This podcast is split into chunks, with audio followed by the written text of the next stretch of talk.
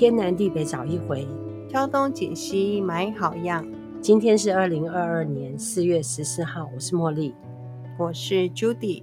今天呢，我们来报告一下我们学易经的甘苦谈。这样子会不会讲到大家就干脆就不碰易经了？应该也不会吧。我因为我觉得易经在我们一般人的心中啊，当然是一个很深的学问吧，有点神秘感。嗯、关于这个易经哈，我们大概从小在考试的时候，我们就说什么诗书易礼乐春秋，是是，我们就接触到哎，这个古文学里面有一个易经这种事情，嗯、大家都很推崇它。哎，是，但是里面是在讲什么？我们大概很像不太懂哦。好像学习的过程，我们都没有碰过《易经》里面到底是什么东西。好像是我不知道我的学程过程里面去有没有课程，或者曾经有这个课让我们去写修，然后或是接触。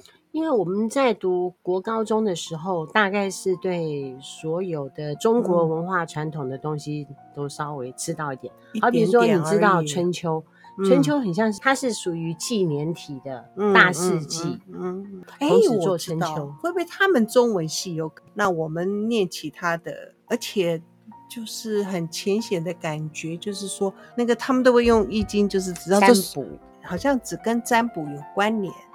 可是真正看他们占卜的时候，也没有说什么上爻下爻什么之类的。对，所以其实接触的并不多哈。嗯，就是我们都知道易经，嗯、但是我们也不知道易经是什么东西。嗯、感谢老师愿意开这堂课。嗯，就是从最简单的地方。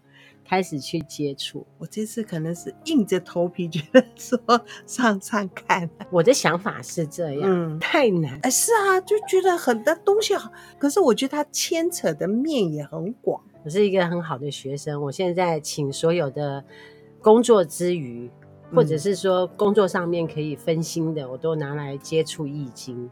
既然在学嘛。我发现整个中国人请两三千年的那种精神啊，都在揣摩易经在说些什么。五千年了吧？伏羲，从伏羲开始到现在，伏羲先做了一个先天的八卦，因为他是公认的易经的创始人，公认是后面的人这样子说的，啊，推崇他都是传说。因为我最近又听了一些易经的反面教材，我现在就变得很怀疑易经。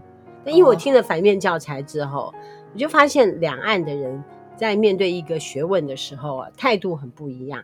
台湾的这些学者在上易经的课程的时候，都把这个易经啊推崇到一个中国人那种古典文学那种最高的地位。嗯嗯。可是对岸的某些人在看易经，他都是用怀疑、推翻易经这样子的说法，也是有的。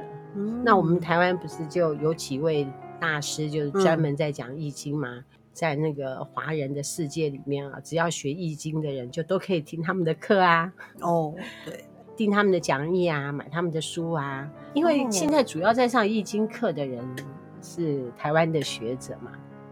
台湾的学者吗？嗯，大部分。嗯，我们在网络上面去找。它里面出现比较推崇易经的，有在开课的，主要是台湾人。那看呃，可是我们没办法理解，是说去想要学习易经的人，是我们台湾这边还是对岸的人？华人都有兴趣哦，华人都有兴趣。嗯、但凡华人对道教有兴趣嘛，嗯、对老庄有兴趣嘛，嗯，嗯然后还有绝大部分的华人呢，崇尚那种神秘学。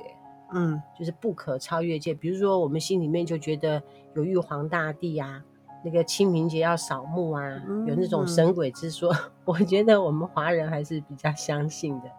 嗯、不然你为什么要去拜初二十六的那种土地公？嗯，希望生意好啊，希望保 平安。所以我们还是相信，相信这个宇宙，嗯，有那么一个东西存在，我们无法理解的那种东西。嗯，好，我们学易经。啊，后来我们就因为老师开课，我们就很乖，就上课。嗯、OK，哎，不能说我们很乖，是说我们也想去了解易经。好比说，我们之前在上《三国演义》课的时候，嗯《三国演义》也是听很久了，四个字，从小到大也片片段段的也听过很多曹操、刘备、关公的故事，但是名著嘛，哈，对。但是真正说拿一本书这样从头翻到尾，很困难，很困难。老师开了这堂课之后，跟着上课就很幸运，那段时间有参加这个课程，我们就把中国的伟大的三大名著之一就读了。三大名著有哪些呢？《红楼梦》。《红楼梦》。嗯。《三国演义》，嗯，还有一个《西游记》。哦，对对对，《金瓶梅》很像是另外一个选项，是，很像是《金瓶梅》也可以放进来，就变成四大奇书。是。那么这一次我们老师就要上《易经》，我们也是用这样子的精神，就跟着上进去了。你比较好学，知道很难，但是我们还是希望能够稍微了解一下这个中国的古典文学，这个《易经》到底是在讲些什么。嗯，呃、希望能够一探究竟。很怕学不下去，你觉得你学不下去的理由是什么？一听不懂，怕是这样吧？因为我们老师那么会讲，对，老师说要慢慢引导嘛，那那那就跟着吧。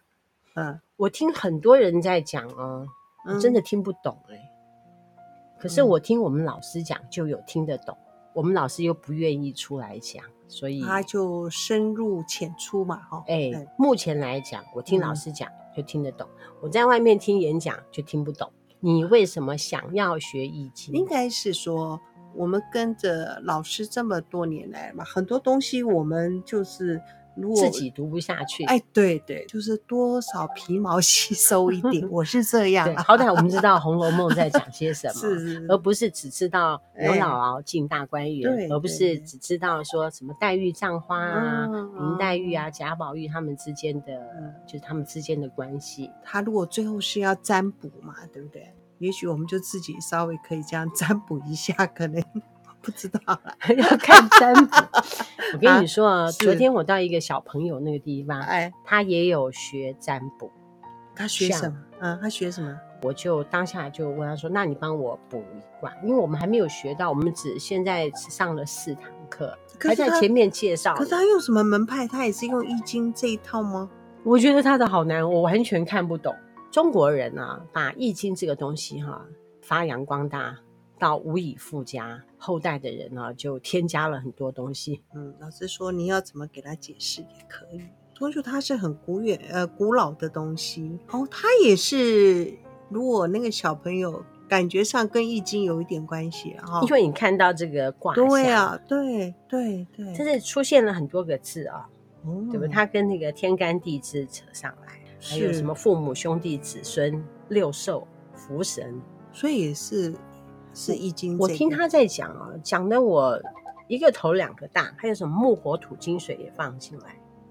他是正在学啊，已经学一段时间了，已经学一段时间了。嗯，年轻人这个时候就学挺了不起的。大部分的讲演者都觉得说，易经这个东西必须要上一点年纪再学才会有感，因为我们的人生阅历丰富。当我们在生活经历，对，当我们碰到一件事情去卜卦，出现一个卦象的时候，我们有很多的经历就会浮现在心头，就会当做我们的参考。嗯、可是小孩子在学啊，愿意学也不错，他有兴趣吧？因为我觉得这个东西并不是每个人。他买了一本猫咪占卜的书，每一个卦里面都有六只猫咪的图片。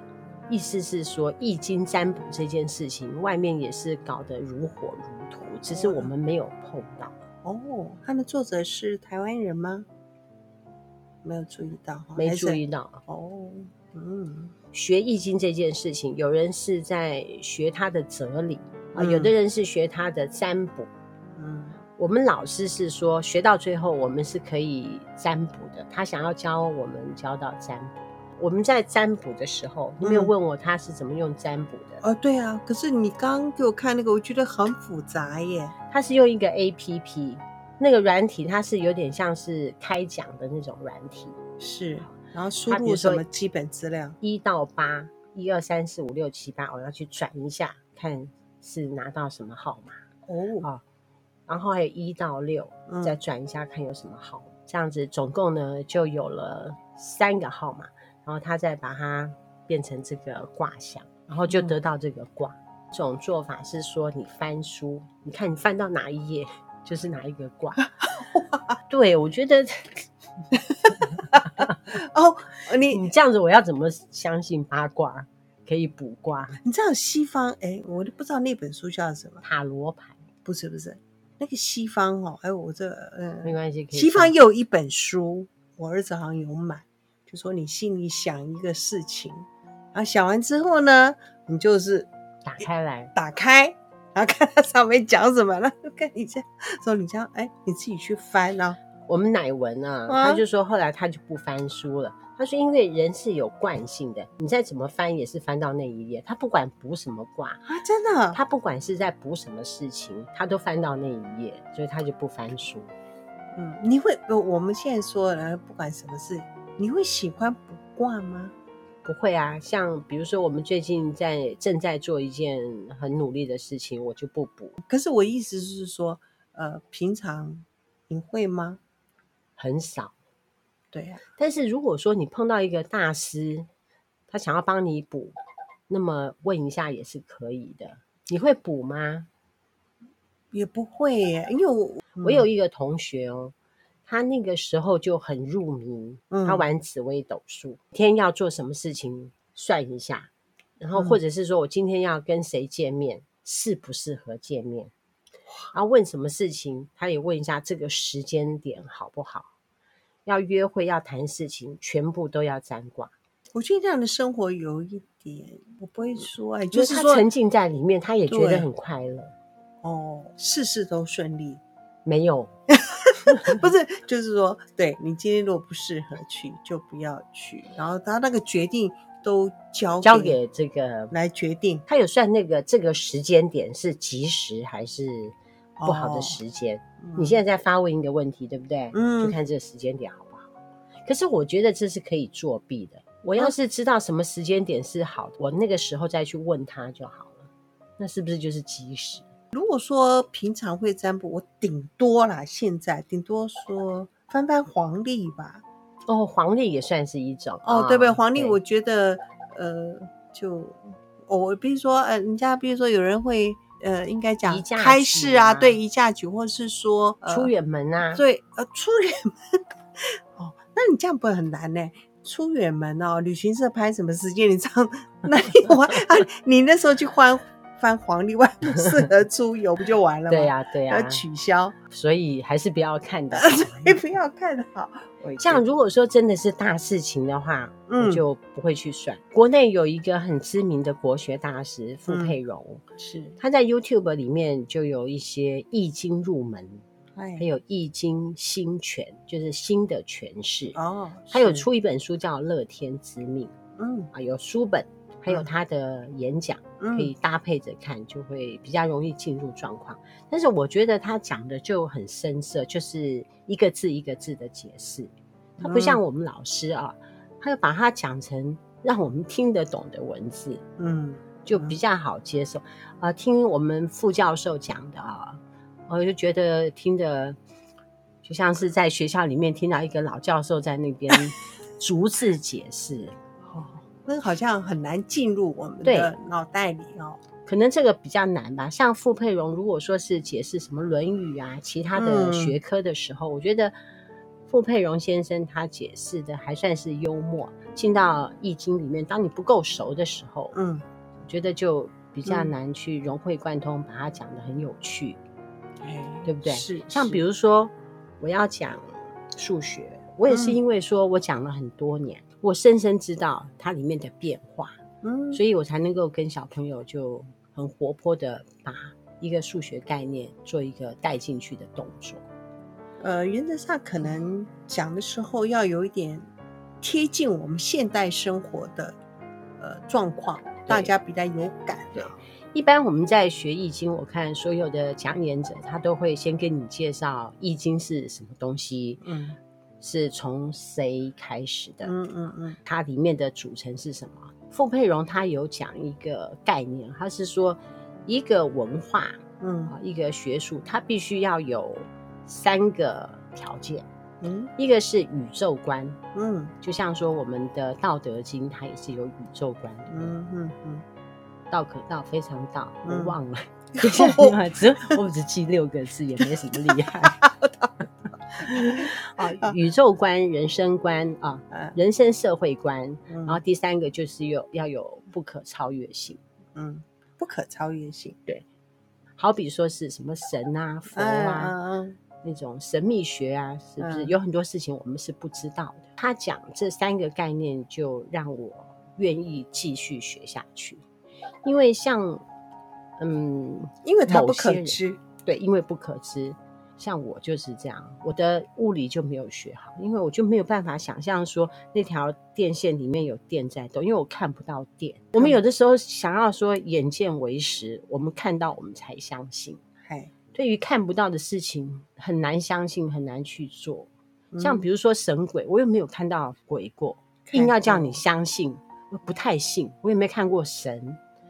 但是我不会否认它的存在，其实、嗯、我也不太很相信说它真的存在。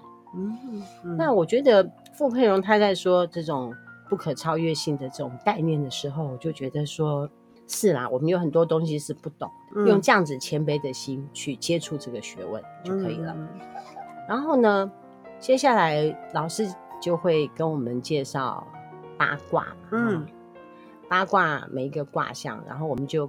开始要背，对不对？嗯，老师就先叫我们背这个八个卦，它是有卦歌的。如果说大家要学的话，你到网络上面去找一下，这个八卦就很容易的学起来。嗯嗯啊，比如说前三连，坤六段，震养鱼，艮复晚，艮复晚，然后离离中虚，坎中满，坎中满，巽下断，对上缺，巽下断。